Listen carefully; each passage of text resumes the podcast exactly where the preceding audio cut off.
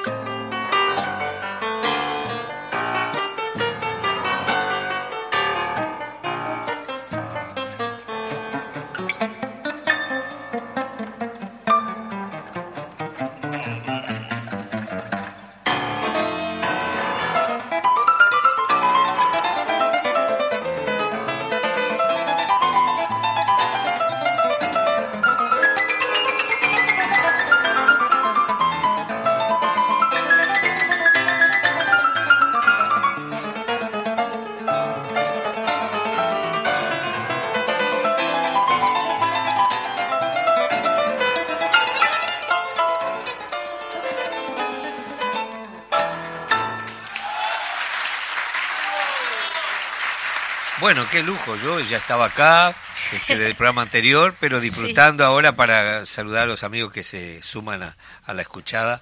Eh, Salgán de Lío. Horacio Salgán, uno de los músicos más increíbles del tango argentino. Eh, con Ubaldo de Lío, un guitarrista que viene del jazz y se suma al tango y forma ese dúo increíble Salgán de Lío, que además Salgán tenía el famoso Quinteto Real donde pasaron los mejores instrumentistas de, su tiempo. ¿no? Salgán muere hace poquito tiempo, con 100 años. Yo tuve en un momento, fui a, ver en el Club del Vino, allá en Buenos Aires, la presentación de él y él ya no estaba, estaba el hijo y me cuenta, dice, mira, el viejo no vino, no viene, no quiere tocar más en vivo porque dice que no tiene tiempo para estudiar lo que debiera para tocar en vivo. Así que este ahora me toca a mí. Es una orquesta impresionante, no son cinco músicos, quinteto real, que es una maravilla. Y escuchamos esta versión de la comparsita para empezar este encuentro. Majo, ¿qué te pareció eso para bailar? Eh? Divino, oh, yo siempre felicito, bueno, primero que nada, buenos días a todas y todos que nos están escuchando en este programa cultural. Este, pero siempre felicito el tener este, a mi lado a Eduardo Larbanois que nos, que nos cultiva justamente con eso de que no estamos tan acostumbrados y es, bueno, escuchamos una música, escuchamos este, un concierto y qué lindo que es, pero qué hay detrás de todo eso. Así que la verdad me siento muy, muy honrada y muy, muy feliz de eso. Muchas gracias. Eduardo, hoy tenemos un programa que en realidad lo vamos a llevar como a ciclos, que lo habíamos estado anunciando también en otras oportunidades, y es de empezar como a ver un poquito de este eh, en ese sentido, como ciclos de ideología podría ser este, identificado así o... Eh, me están, están haciendo señas con los mates y bueno, tenemos mate me con, me con el invitado especial de hoy. Hoy tenemos un invitado, ya vamos a ir este, al invitado, pero antes de ir al invitado, a mí me gustaría, como es un programa de cultura, y a su vez este, siempre decimos que tenemos que hablar de justamente de la ideología, de la cultura, de la alienación, del enajenamiento y todo eso va, este, son palabras que a uno les parece complejas, pero se pueden explicar muy, pero muy este, fácilmente y en ese sentido por eso tenemos a nuestro invitado que antes de ir al invitado voy a leer apenas un poquito de eh, una introducción de una película que se llama Están vivos y esta película es un claro ejemplo de la ideología a través de una obra de arte, como siempre decimos. Vaya si detrás de un contenido cultural hay este, un gran mensaje. El video al que nos este, referimos es justamente para hablar de la ideología, por tanto, capitalismo, enajenación y alienación. Eh, el video al que nos referimos es, eh, extracto, digamos, que utiliza Boy, eh, para hablar de la ideología marxista e inspirado en, la película Están vivos. Esa película es del autor John Carpenter. Eh, algunos nos referimos este, como la película que hay que ver antes de las elecciones, por así decía una de las críticas, una película que hay que ver antes de las elecciones. Este video extracto muestra cómo un vagabundo encarnado por el actor Roddy Piper, este, apodado El Nada, encuentra un par de lentes en la basura, se los pone y ve una perspectiva totalmente distinta de la vida. Ejemplo de ello son fotos de carteles publicitarios, las tiendas, eh, la prensa en los kioscos. Todo lo escrito se transforma en órdenes como, por ejemplo, obedece, cásate y reproduce, no pienses, o directamente consume. Y también las autoridades célebres y las celebridades aparecen como alienígenas en esa película. Bueno, ¿se acuerdan de la, de la, del artículo de Günther Asner que lo leímos varias veces? Sí, exactamente. Tendríamos que tenerlo. es este, como de, es de este, cabecera. del libro La obsolescencia del hombre, un artículo que habla del año 56, de eso que exactamente que estamos tocando allí. Sí, y Karl Marx, ya que estamos, presenta el concepto de ideología como las representaciones que el hombre se hace eh, de la realidad eh, ligada a las condiciones materiales de existencia, las condiciones reales en las que se eh, desenvuelve la vida humana. por allí toda esta complejidad que a veces hizo Karl Marx y esto y lo otro, bueno, tenemos a nuestro invitado que es el profesor de filosofía Juan Bernaza y con él vamos a estar hablando también es, todo esto llevado a la actualidad. ¿Cómo está Juan? Bien, muy bien. Buenas tardes a todas y todos. Un súper placer haber sido invitado y cumplir con la invitación este, con tan, tan respetadas personas que tienen que ver con este quehacer, la difusión y la creación cultural durante tanto tiempo. Yo creo que cuando ustedes cumplieron 15 años, Eduardo, tú fui a verlos este, hace tiempo. ya este, estamos en 45. Sí, sí, sí. o 25. Pero era una fecha que valía festejar. Y también lo agradable que es los entretelones de una composición musical. Ese comentario que tú hacías al comienzo sobre el compositor, los, los, los, instrumentistas, el lugar en el que procede la obra. Es tan agradable cuando uno escucha esas cosas, es de los buenos programas de radio este, que, que a uno le ayudan a entender más allá del contacto directo con la letra o, la melodía o la música. Es muy, es muy lindo eso. Muchas gracias. Este, y, y ciertamente que el tema es importante, no es fácil exclusivamente llevarlo a, a las palabras. Habitualmente cuando trato estos temas recurro mucho a la imagen visual particularmente y la imagen visual en movimiento. Pero los medios se van adecuando al objeto y a la cosa de la que vamos hablando y es este mundo de la cultura, este mundo del universo cultural, este mundo de la ideología, las ideologías y la lucha ideológica es muy importante porque de no advertirlo, se nos cuela en nuestras propias prácticas, en nuestras valoraciones del mundo, en la forma en que tratamos a los demás. Y no es solo cuando uno habla de ideología o de lucha ideológica, tratar de ver explícitamente lo que un personaje A y un personaje B, que se manifiestan como distintos y tienen posiciones o dicen cosas de este mundo. También existe lucha ideológica cuando la cosa no es tan explícita. Cuando uno ve hoy las reglas de urbanidad, cómo nos tratamos en la calle las personas, con conductas que pueden justificarse, pero con razones que son extraordinariamente controvertibles y discutibles donde desprecio a lo que no es directamente mi interés inmediato, uno lo ve cuando maneja, uno lo ve cuando camina. Estamos a punto de, explotar en cualquier momento. Mm. Y, hablar de estas cosas eh, puede resultar un poquitín incómodo, ciertamente, porque nuestras formas de, vivir, cuando son puestas en duda, mm, hay una suerte en los últimos tiempos de identificación de mis ideas con mi dignidad de persona. Entonces parece como que no podemos discutir ideas de las personas sin que ello afectara la propia dignidad y al contrario, por el contrario, muy por el contrario, lo que nos enaltece y nos hace mejores personas es poder discutir en un nivel tan elevado las ideas que están incluidas en nuestras propias prácticas, en nuestras propias decisiones. Y hace un minuto nos reíamos así cómplicemente mientras Majo hablaba de los dos mates muy parecidos que teníamos con Eduardo. Del mismo artesano. Del mismo artesano.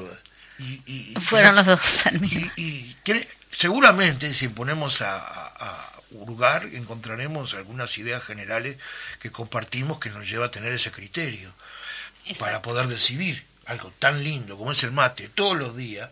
No es cualquier mate. Uno no toma mate en cualquier mate. Ah, no hay como una posición de principios. Mis hijos se enojan cuando no lo encuentro, o cuando me lo usan y no aparece. Digo, no, el mate no es mi propiedad, es mi universo simbólico preciso de referencia. Es donde yo me protejo. no, porque justamente, Juan, que lo, lo, comentamos en algún otro programa también, de los resultados de las elecciones, ¿no? del tema de las firmas y, bueno, del voto rosado y el voto, este bueno, que al final eh, no se derogaron los 135 artículos y eso nos lleva también a reflexionar una situación este social en la cual está llevada a dichos de Marx, capaz que sería que el explotado vota al explotador o algo de eso, pero no es tan así, digo. Entonces hay todo un trasfondo que a veces a nosotros eh, se nos resulta un poco complejo explicarlo y me parece que capaz que vos nos podés como llevar un poquito sobre el camino más fácil para que la gente lo pueda comprender. Sí. Este, no sé si me si, si me, si me explico un poquito Juan lo que Sí, sí, sí. Pero digamos que, que no es mecánico el hecho de poder encontrar qué ideas sostienen qué decisiones de una manera rápida y sencilla, porque también existen a veces ideas que están camufladas en ciertas prácticas, y ciertas prácticas que parecen, por su representación o su evidencia, este, querer decir algo, es como si yo me disfrazara a la vieja usanza hippie. Seguramente ya no puedo, por, por mi edad y mi panza, disfrazarme de hippie, pero sigo manifestándolo en ese sentido, una actitud, una, digamos, idea respecto a ello. Entonces uno puede disfrazarse sin que eso signifique una representación fiel de lo que piensa.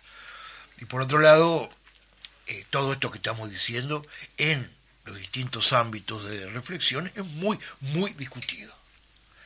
Cualquiera que quisiera escuchar, cualquier colega que quisiera escuchar esto, cualquiera que esté atento a lo que estamos planteando, podría objetar A, B y C de todo esto, porque es tan relevante el plano de la cultura, que se permite el lujo de una enorme discusión, porque hay menos discusión sobre una ley natural, por ejemplo, si quiero estudiar los movimientos de las olas o las alineadas, no es tan difícil resolverlo. Es mucho más difícil eh, resolver es cómo hacemos nuestras ideas, dónde efectivamente las, las tomamos, qué tan atentos estamos. Pongo como ejemplo muchas veces para poder atar esto dentro de lo enorme y me voy a meter en, en, un palo que no es el mío, pero estoy atento a ello, que es el tema de la música. Es una usina de ideas la música. Nuestros jóvenes que consumen mucha música, y digo consumen, no siempre la aprecian, no siempre la piensan, no siempre la sienten. Entonces es formadora de conductas. Entonces, a veces yo trato de escuchar con atención lo que alrededor mío se escucha, con mucha atención y sin prejuicio, intento que sea sin prejuicio, y cuando leo los contenidos, voy y trato de leer las letras, me doy cuenta entonces o puedo explicarme, por ejemplo, los montos de violencia física que hay en el tratamiento de, por ejemplo, los chiquilines entre sí, o cuando quiero explicarme, por ejemplo, el, lamentable y triste, dolorosísimo incremento de la violencia de género. Si escucho canciones que escuchan mis hijos y mis estudiantes, donde la mujer es un objeto, donde, donde el trabajo, del trabajo se huye, donde hay una apología constante al narcótico, donde por sí mismo eh, lo que el sujeto rescata es las mercancías que tiene. Entonces cuando veo que se repiten esos tópicos, veo que son tópicos culturales y luego tienen consecuencias materiales directas en las conductas de las personas. Entonces, no es que el tramo de la cultura queda aislado exclusivamente en el momento del disfrute de la cultura o del consumo de la cultura, sino que se transforma luego en patrones de conducta, en formas de apreciar el mundo.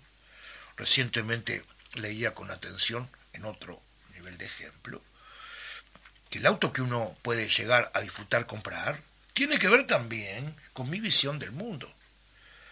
unos investigadores eh, fineses eh, de Finlandia este, hacían una encuesta del comportamiento de los conductores y el tipo de auto que usaban. Pero así sucesivamente con cualquiera de nuestras prácticas sociales cotidianas, en un sentido de que ellas representan ideas y que es muy difícil cambiarlas, porque, es decir, mm, las cosas más elementales que hago suponen un tipo de tratamiento del resto de las personas, tal, como me visto y me muestro al mundo. Es el momento en el cual salgo de casa y me miro en el espejo y me doy el ok, es porque cumplo con alguna norma, alguna regla, de, aptitud para presentarme a los demás. Me estoy diciendo, comparado con el ideal de, belleza que tengo, estoy aceptable para mostrarme al mundo. Entonces, en esas ideas, ese ok que me doy rápido, que por, porque ya está bastante elaborado y me permite tener selección de colores y de estilos y, formas, este, estoy mostrando que tengo un conjunto de ideas.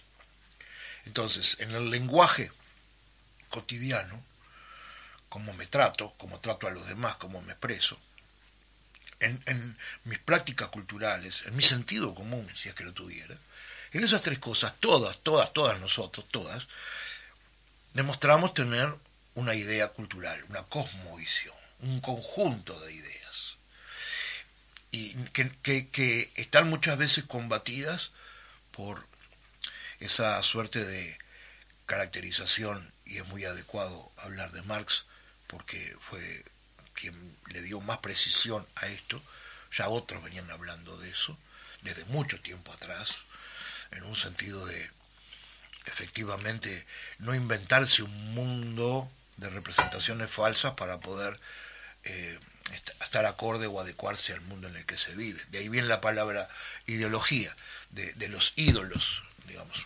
viejísimo, allá siglo XVI, XVII, filósofo inglés Francis Bacon insistía con esto, que hay cuatro grandes ídolos que de alguna manera entorpecen que las personas se den cuenta de lo que pasa y pudieran tomar en sus manos las riendas de sus vidas y, e incluso cambiar por cosas distintas, porque las cosas que se dan pueden ser injustas o, o sencillamente si no cambian terminan este, degenerándose, como todo lo que no madura tiempo. ¿no? Entonces, este, este, este, para hacerlo, no hacerlo tan largo, amigo Bacon decía, bueno, cuando nos enfrentamos al mundo existen ídolos que nos confunden. Y esos ídolos son de repente viejas tradiciones. Cuando uno se pone a dudar de, de algunos aforismos públicos que todos repetimos, más vale este malo conocido que bueno por conocer. Caramba. Eh, particularmente, este, digamos allí, dudoso, no es dudoso que es profundamente conservador y profundamente este, condenable que me niega lo nuevo o algo distinto. Sí, también está el ídolo de los artistas que pueden decir, bueno, Eduardo es mi ídolo porque me gusta lo que lo que Eduardo canta, ¿no? O lo que cómo tocar la guitarra. a propósito de, hablando de, música, eh, vamos a hacer un este un paréntesis porque está sumamente interesante lo que Juan nos está contando y paralelo a esto quiero traer, recordar una canción de Manuel Castilla. Manuel Castilla, un hombre de Salta, junto con el Cuchi Leguizamón, compone esta canción a propósito de una situación vivida por, por Castilla. Castilla era funcionario público en Salta y además era docente en la secundaria. Cuando viene el golpe de Estado en Argentina, lo echan de todos los trabajos, queda sin trabajo, y él pasaba todos los días por la panadería de Rierita a comprar el pan. Resulta que después sin trabajo no pasa más. Un día aparece Rierita con un canastito de pan en su casa.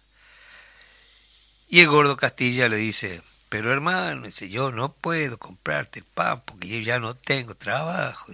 Discúlpeme el, salteño, pero me encanta el cantito de ellos. Este, que a veces me sale medio cordobés también. lo cierto que eh, él le dice que en realidad, mientras tuvo trabajo, Castilla le compraba el pan siempre. Ahora no tenía trabajo y no porque no quisiera, de manera que es su responsabilidad llevarle el pan todos los días.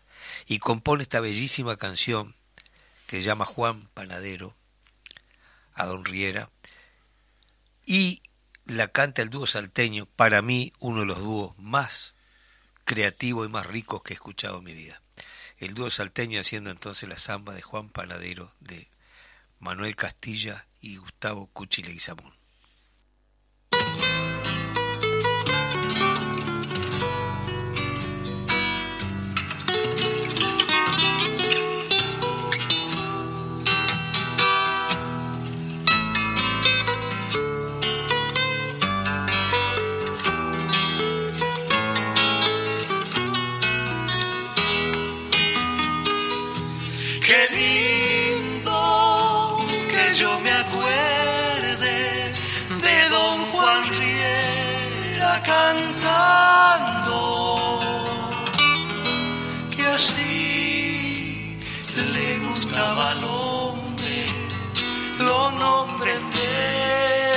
Vez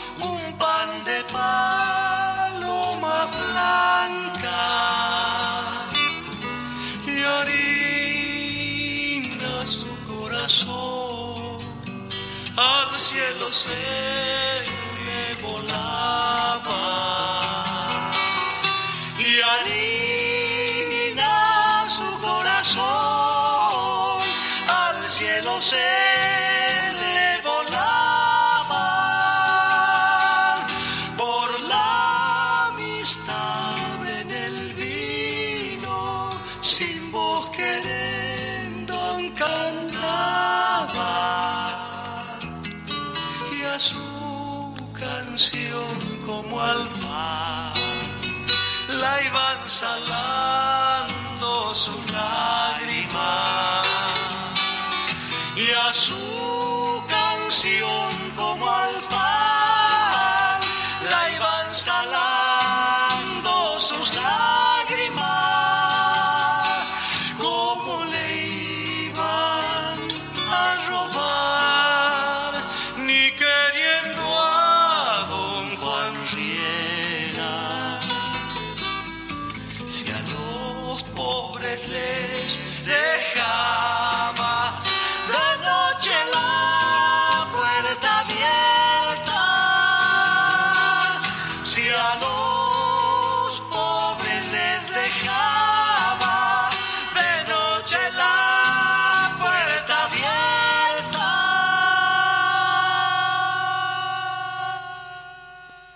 Para quienes son músicos, escuchan esto, no pueden creer. eh, estos son músicos de culto. En Argentina vos decís el dúo salteño. Y es- los- y te, ¡Oh, el dúo salteño! Y yo tuve la suerte de conocerlo en Santa Fe, en Paso del Salado en el año 73. Yo iba con los Eduardo allí a, a concursar en un festival, que en realidad yo considero que lo- los festivales para concursar, para lo que sirve para mostrarte, porque eh, no se puede... No se debe concursar, No, no se sé. puede... Este, Sí, es como ra- tú lo decís, lo cuantificar este, la, la calidad de un músico porque maneja otros elementos, maneja la sensibilidad y de repente un artista que para mí no me conmueve, para otro lo hace llorar. Sí, lo que puedes manejar es la técnica y todo eso, pero Eso lo es que le llega a la gente es relativo, Claro, es verdad. entonces este y bueno, y los conocí años después con Mario, compartimos escenario en Buenos Aires en un teatro. Y cuando yo veo toda la historia de su discografía, me di cuenta que el dúo que nos había ganado en Santa Fe en 73 había sido el dúo salteño. ¿no? Eh, y desgraciadamente la segunda voz, maravilloso Patricio Jiménez, falleció dos días después de Mercedes Sosa. y decían los músicos argentinos que la negra había mandado a buscar la mejor segunda voz de la Argentina. Segunda voz me refiero, mm. no es una cuestión de catalogación, sino del trabajo de la armonía. Eh, realmente para mí es un, son unos músicos maravillosos, ¿no? Así que seguimos en lo nuestro porque venía muy bien y obviamente vamos a quedar muy corto de tiempo porque hay mucha cosa linda para hablar y la filosofía es entrañable ¿no? y sobre todo como la explica vos que bien bien clarito que eso este eh, fundamental en estos tiempos donde la síntesis es la herramienta básica ¿no? cuando vas de repente a, escuchar un discurso eh, y se hace excesivamente largo eh, repetitivo, monótono, mismo en la forma de decir, no llega al oído del, que está escuchando, porque se aburre por la monotonía del sonido de la voz y no hay una inflexión determinada en la, en la forma de decir.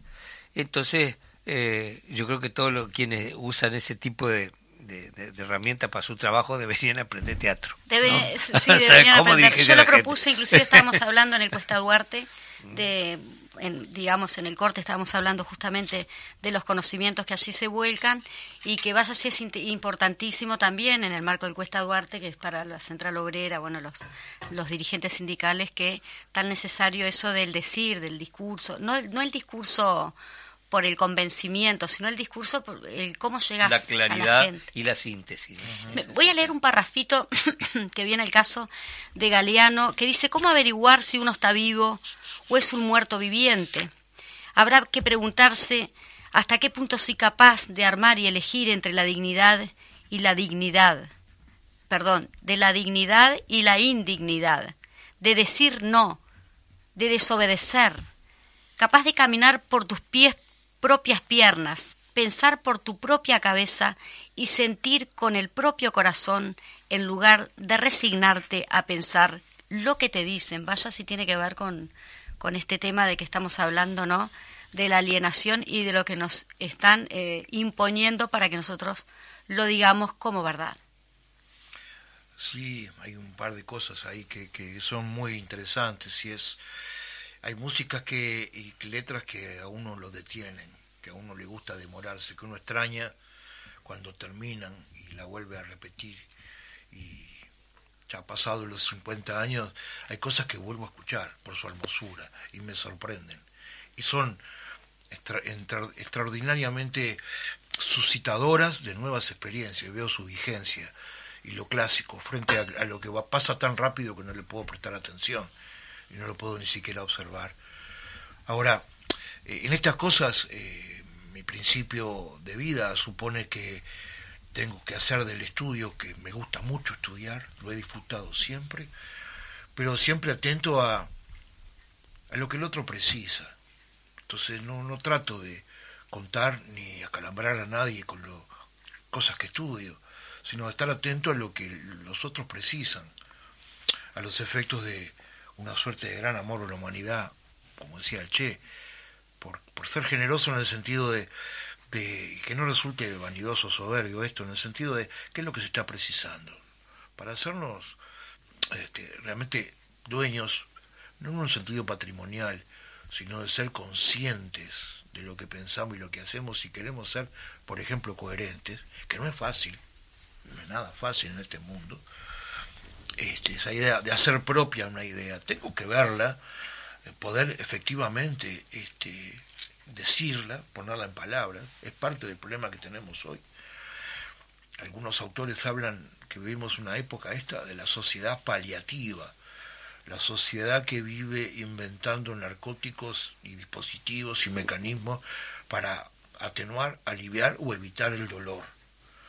Y nos olvidamos que, que, el dolor forma parte, en, un momento de enorme tristeza, cuando alguna novia nos dejó y nos rompió el corazón, el profundísimo dolor que sentimos, que más de un payaso creía que escribir unos versos era tan fácil, solo alumbró ese dolor, podía alumbrar otra posibilidad, hacer el duelo, poder llorar.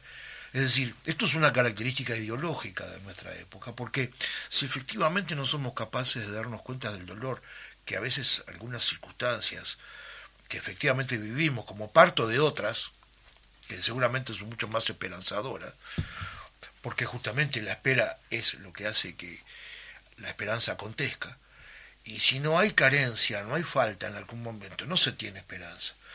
La sociedad narcotizante de hoy en día, por algo, todo tipo de adicción, que es típico de la sociedad capitalista, esto es una cuestión bien ideológica, ¿qué es lo que favorece las adicciones contemporáneas? Eh? El tipo de sociedad que vivimos ofrece mercancías que nunca satisfacen el deseo. Y como nunca satisfacen el deseo, solamente satisface el encadenamiento de nuevas demandas, esto es una lucha ideológica. ¿En qué sentido? ¿En qué sentido que cada uno tendrá un refugio, burbuja o lugar donde poder cultivar, de acuerdo a su poder económico, efectivamente qué adicción va a llevar adelante? Ahora, si uno pobre y no tiene un lugar donde refugiarse para poder tomarse un alcohol de lujo, tomará vino en la calle, y eso es más visible. Ahora, atraviesa la sociedad en su conjunto este problema de las adicciones. Es un problema ideológico, sin lugar a dudas. Forma parte de la lucha ideológica, sin lugar a dudas. Y corresponde tenerlo en cuenta porque forma parte de, digamos, las consecuencias que luego tienen esas prácticas. Y no es sencillo en ese sentido, porque también en los últimos 30 años eh, la lucha ideológica ha tenido la forma, por ejemplo, de la diversidad cultural. Entonces, hay que aceptar la diversidad cultural, pero también ver cómo no se contrabandea la injusticia en ella. Porque a veces uno puede decir tal o cual es algo de, propio de mi cultura, sin embargo, eso ser lesivo, lastimar, herir, este, algunas um, posibilidades de desarrollo personal. Por ejemplo, en Francia se discutió durante mucho tiempo sobre la ablación o, extirpar el clítoris femenino porque venía de ciertas culturas africanas asociadas a la enorme pobreza, a la carencia de recursos, entonces se buscaba desestimular, decían los antropólogos, se buscaba desestimular este, la procreación, asociando procreación con sexualidad. Y sin embargo, eso significaba una violencia terrible sobre la mujer. Me quedo entonces con esa práctica cultural, que es una práctica cultural, y entonces mutilo a las personas. Una brillante contemporánea ahora está pensando, actuando y militando. Rita Segato, argentina, mucho tiempo viviendo en Brasil, que exactamente piensa lo mismo. Es decir, las identidades culturales, que dicho así este, parece ser intocable, puede contener en sus mecanismos, prácticas, resultados, consecuencias desagradables, muy desagradables. y, conspira en realidad con el sentido de lo que es la cultura, un hecho dinámico, cambiante. Y por ser cultural no lo no tenemos por la identidad cultural eh, tiene que ser un hecho dinámico, permanente cambio. Porque digamos, todos nosotros hemos incorporado a lo largo de nuestra vida un conjunto de valores, prácticas, conocimientos que nos demuestran este, que son pasibles esas ideas. Habitualmente la gente decía, ah, si te roban algo, anda a la feria Piedra Blanca. Y alguna vez lo creí, cuando fui a la feria Piedra Blanca me encontré con un universo precioso, de cosas distintas, disímiles, y rompí un prejuicio. Porque a veces el universo cultural está lleno de prejuicios. Porque son formas de sobrevivencia, yo entiendo eso. Son formas de sobrevivencia y, en función de ello mi abuela, que quería muchísimo, decía, mi hijo, no se preocupe, siempre habrá pobres y ricos. Y la quería en pila, y ella me quería en pila de verdad. Mi primer trabajo, que entraba a las 7 de la mañana, que la mujer se levantaba mucho más temprano, siempre me esperaba con las torrejas de, de boniato para ir a trabajar. Entonces, en su práctica era solidaria, pero podía justificar en su apreciación eso de ¿para qué se preocupa usted? Si siempre habrá pobres, siempre... Pero no, pues le decía a usted, no, le podía decir che, ni mucho menos, ¿no? Decía, no, Juana, que se llamaba Juana, no, Juana, no es así. Usted no se enoje, no se ofenda, le decía, pero está equivocada. Mire si va a estar equivocada, me decía. ¿Cómo va a estar equivocada? Pero de verdad lo creía, sinceramente lo creía. Eso para ver el arraigo que algunas prácticas tienen y que esas prácticas y ideas que se expresan en palabras tienen, cuando uno las interpreta, un, permitir o un retrasar los cambios posibles. Cuando uno analiza distintos factores, el cine, hoy la lucha ideológica transcurre mucho en el mundo de la música y en, todos los terrenos, todos los terrenos, y el cultural más que nada. Y esto es, puede resultar incómodo, pero es posible de ser discutido, conversado. ¿Qué hay detrás de, los, de las imágenes? ¿Qué significados? y la, el conjunto de los significados, ¿acaso no tienen un sentido más profundo todavía en el conjunto de ellos? Es decir, cuando un artista hace una obra, no está bobeando. No es que se me ocurrió tres cosas y las pongo allí, piensa. Cuando me pongo a, mirar, me gusta mucho César Vallejo, un poeta peruano, y busqué y encontré los apuntes que le hacían torno a un, a un poema, ¿no? Lo que le llevaba, el trabajo que le llevaba, lo que trabajaba sobre una palabra, y se acostaba y comenta, esa no me gusta, esa no es la palabra, y seguía, y quedaba como si fuera algo que no podía tragar, y de repente lo encontraba, mirando alrededor. En el momento más insólito a veces se da. ¿Eh? Nos pasa, sí, yo digo, hay canciones que de repente te salen de un tirón solo y algunas te llevan años, porque hay una palabra que no cierra hay una nota que no cierra, entonces queda guardadita ahí, recurrí a ella, no la encontrar y un día en el momento menos pensado aparece, ¿no? O sea, el artista en general no tiene horario. Eh, cualquiera de las ramas del arte no tenés horario. Te trabajás, como decía Dauto Puñal, las 24 horas del día y las de la noche también. Ahí los derechos laborales está bravo, ¿no? ¿Cómo, cómo se mide? las 8 horas de dispersión, las 8 horas de laburo. En la sociedad que imagino, en la sociedad que sueño y la que he dedicado mi vida a pelear por ella, justamente cuando decimos desarrollar todas las capacidades humanas, esta, la, artista es, la artística es una. No quiere decir que con entrenamiento me convierta en artista, también uno es este, educado para apreciar el arte de otros y es muy modesto y humilde poder apreciar el arte de otros y, y, y poder de alguna manera este, cultivar un cariño y un respeto al arte de otros, incluso a veces hasta que, hasta que no, hasta que no entiendo, como sucede con algunos versos fantásticos de Jorge Luis Borges, que me rechinan cuando me gustan tanto. ¿Por qué me gustan tanto? Ahora, eh, en ese sentido es que, eh, ¿por qué hablo de poesía? Y bueno, porque significa los acontecimientos. No tenemos solo acontecimientos. Las cosas no son así y nada más. No. Pues es que yo no sé si eh, si fue Lacan o creo que yo lo escuché por el Bocha Benavide en una clase de literatura y lo he repetido incansablemente. Él decía, el autor es un visor inteligente de su obra, sabe lo que hizo, pero no sabe lo que le salió. La obra siempre termina haciéndose en el otro. Y eso es más o menos lo que estás diciendo, ¿no? O sea, cada lector, cada observador de un cuadro, cada lector de un poema, escuchador de una música, eh, este, visitante de una obra de teatro, eh, ve su propia historia, ¿sí? pone su propia historia personal y su identidad en la obra que está viendo.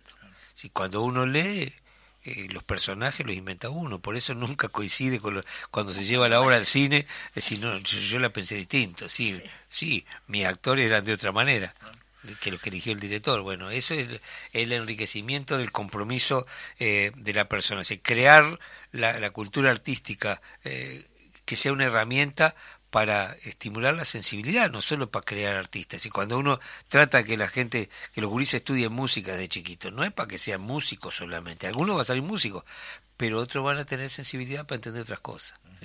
Yo a veces decía con muy errado, a veces con la juventud uno piensa medio acelerado, ¿para qué miércoles yo aprendí las ecuaciones segundo grado, el binomio Newton y la suma de polinomios? Y después te das cuenta, gracias a eso mi cabeza se agilizó un poco para entender otra cosa. Claro, claro. Y es como, digamos, la capacidad de mostrar la enorme diversidad de posibilidades que hay. Y capaz que una sí prende en mí, capaz que otra no, efectivamente, y puedo encontrar en otros mecanismos, en otras acciones el gusto. Cuando uno cocina, por ejemplo, hay un valor cultural enorme cuando quiere agasajar a alguien y se esfuerza efectivamente por todo esto, eh, realmente este, allí hay cultura, allí hay ideas. Y esta es la primera cosa que como más o menos me gustaría que pelear por su significado, ¿no? Y es que la vida no pasa trivialmente y esto es parte de lo que hoy nos quieren hacer vivir. Las tendencias culturales predominantes, todo lo mismo. La trivialidad, la, la vacuidad, es pasar el tiempo. ¿Música para pasar el tiempo? No, no, la música para demorar el tiempo y luchar contra la finitud y luchar contra lo que pasa tan fugamente que no me puedo dar cuenta. Aquel que eh, o aquella que crea algo y, me obliga a detenerme, eso es un éxito. El éxito no es... Está regalando vida. Claro, claro. Sí, Galeano lo decía, ojalá nunca este pierda el poder de asombrarme de las cosas, ¿no? Claro, claro, detenerme. El arte del, del entretenerme, que no es el arte del pasar el tiempo. A veces uno mira, escucha cosas que, que lo siente como insultante y ve otras que dice gracias por agasajarme la inteligencia. Mira esto, por ejemplo, que vamos a escuchar ahora, que le voy a pedir a Fede allí, la número 10. Para es, es una, una canción bellísima de Rubén Olivera que toma un cuento de Joseca y lo lleva a la música que se llama La Mujer de Cal. Es de una increíble ternura esta obra.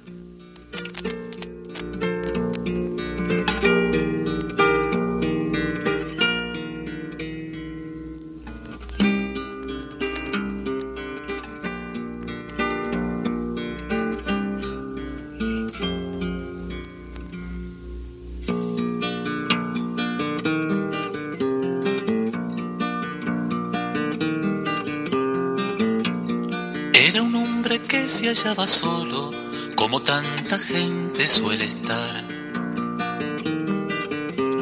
Siempre en aquel bar se acomodaba y si la lengua en el alcohol le naufragaba, a veces le contaba a los amigos de una mujer que nunca olvidó. Una noche que estaba bien borracho, arrimaron su mesa a la pared Pusieron una silla al otro lado, pintaron en la cal una mujer. Le dijeron alguien vino a visitarte y dice que hace tiempo no se ven.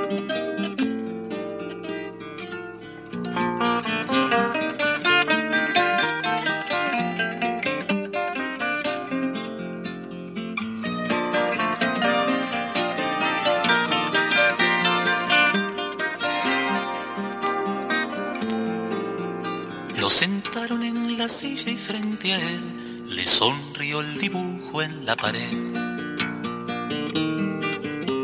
El hombre se puso tan contento, miraba la figura sin aliento. Ya ves, quién lo diría, balbuceaba, vos buscando y yo solo soñar. Y habló y habló y habló toda la noche de los sueños y de cuánto la esperó se fue vaciando y se oía siempre a ellos conversando.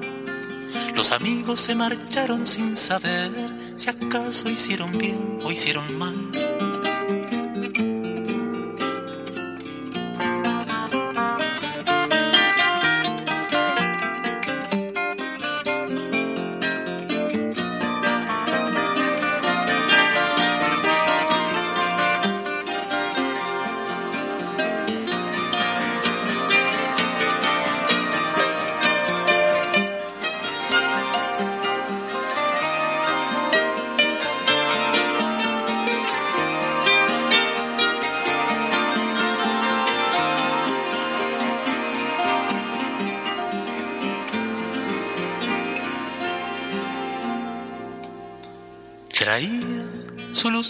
La mañana y acodado en el mostrador. El dueño del boliche dormitaba cuando despertó y los vio pasar. Ella iba quitándose de un hombro las últimas cáscaras de cal.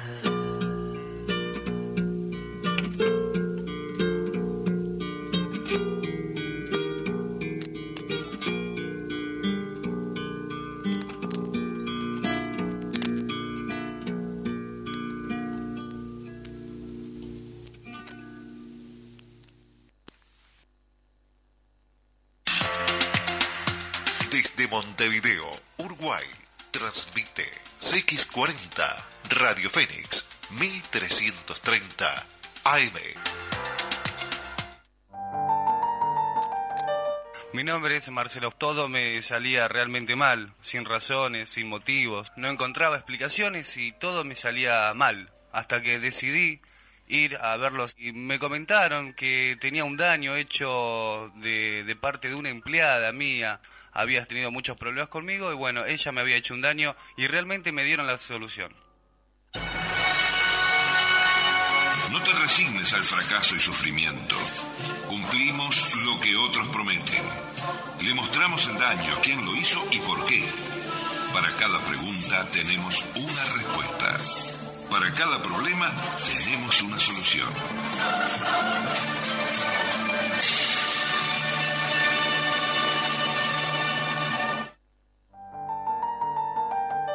Problemas, envidias, energías negativas, decaimiento, malestar, angustias humanas. Curamos incluyendo lo que otros no pueden curar. Organización Brian Internacional. Visíteme personalmente. Celular 099 159 422. 099 159 422.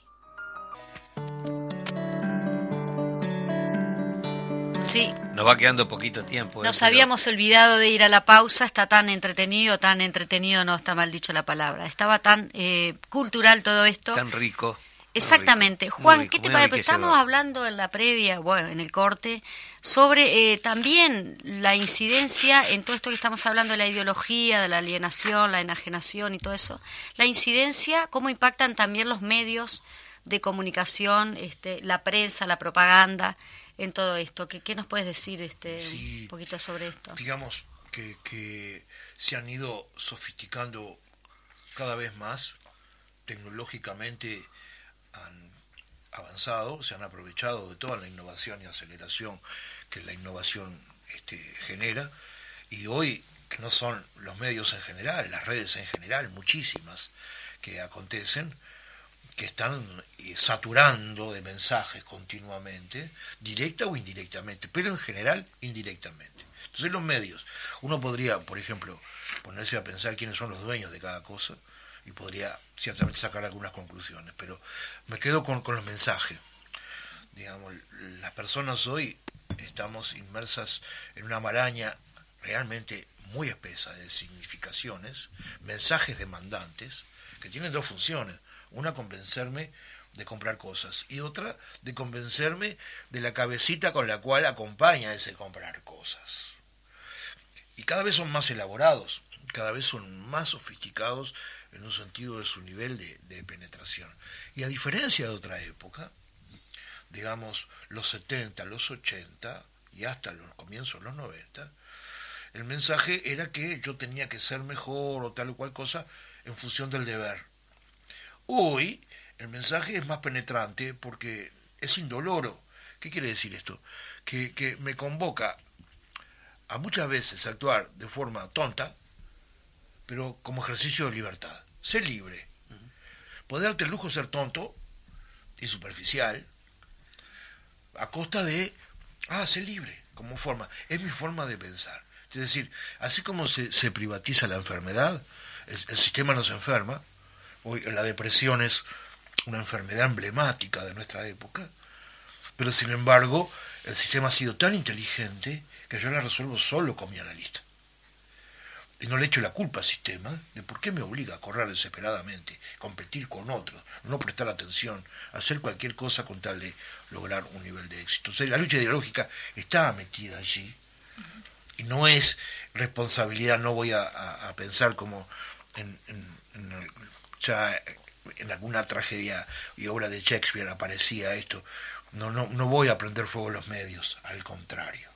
Esto es, por ejemplo, un ejemplo, porque uno podría enojarse y con- con- confundir el mensaje con el agente del mensaje, con el instrumento del mensaje. Son cosas distintas.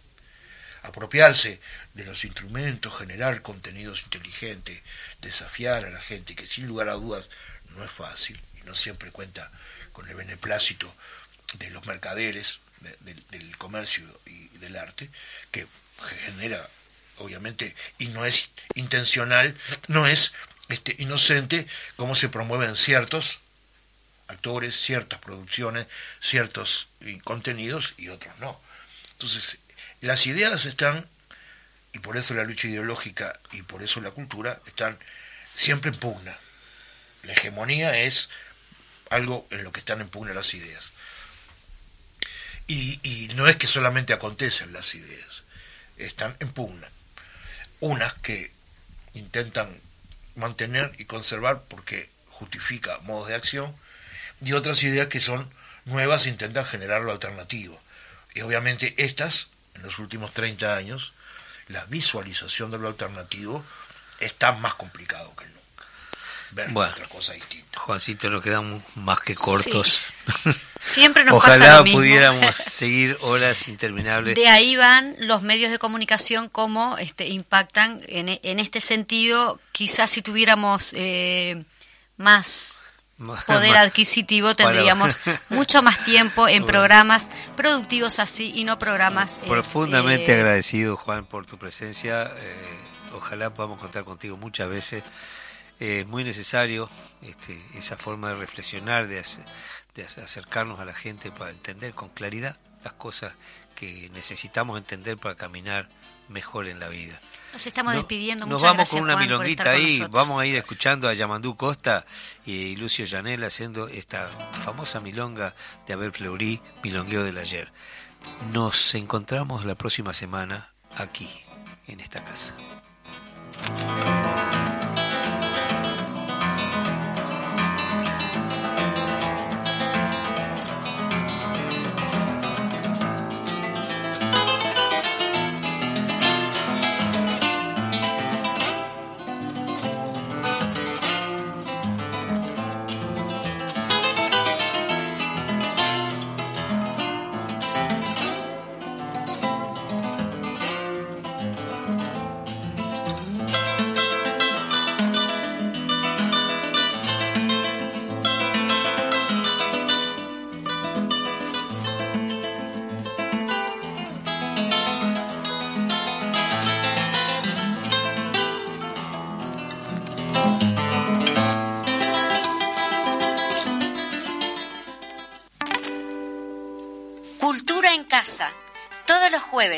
De 12 a 12.30. En Radio Fénix, CX40, 1330 AM. Un programa de cultura en un ámbito bien coloquial. Los esperamos.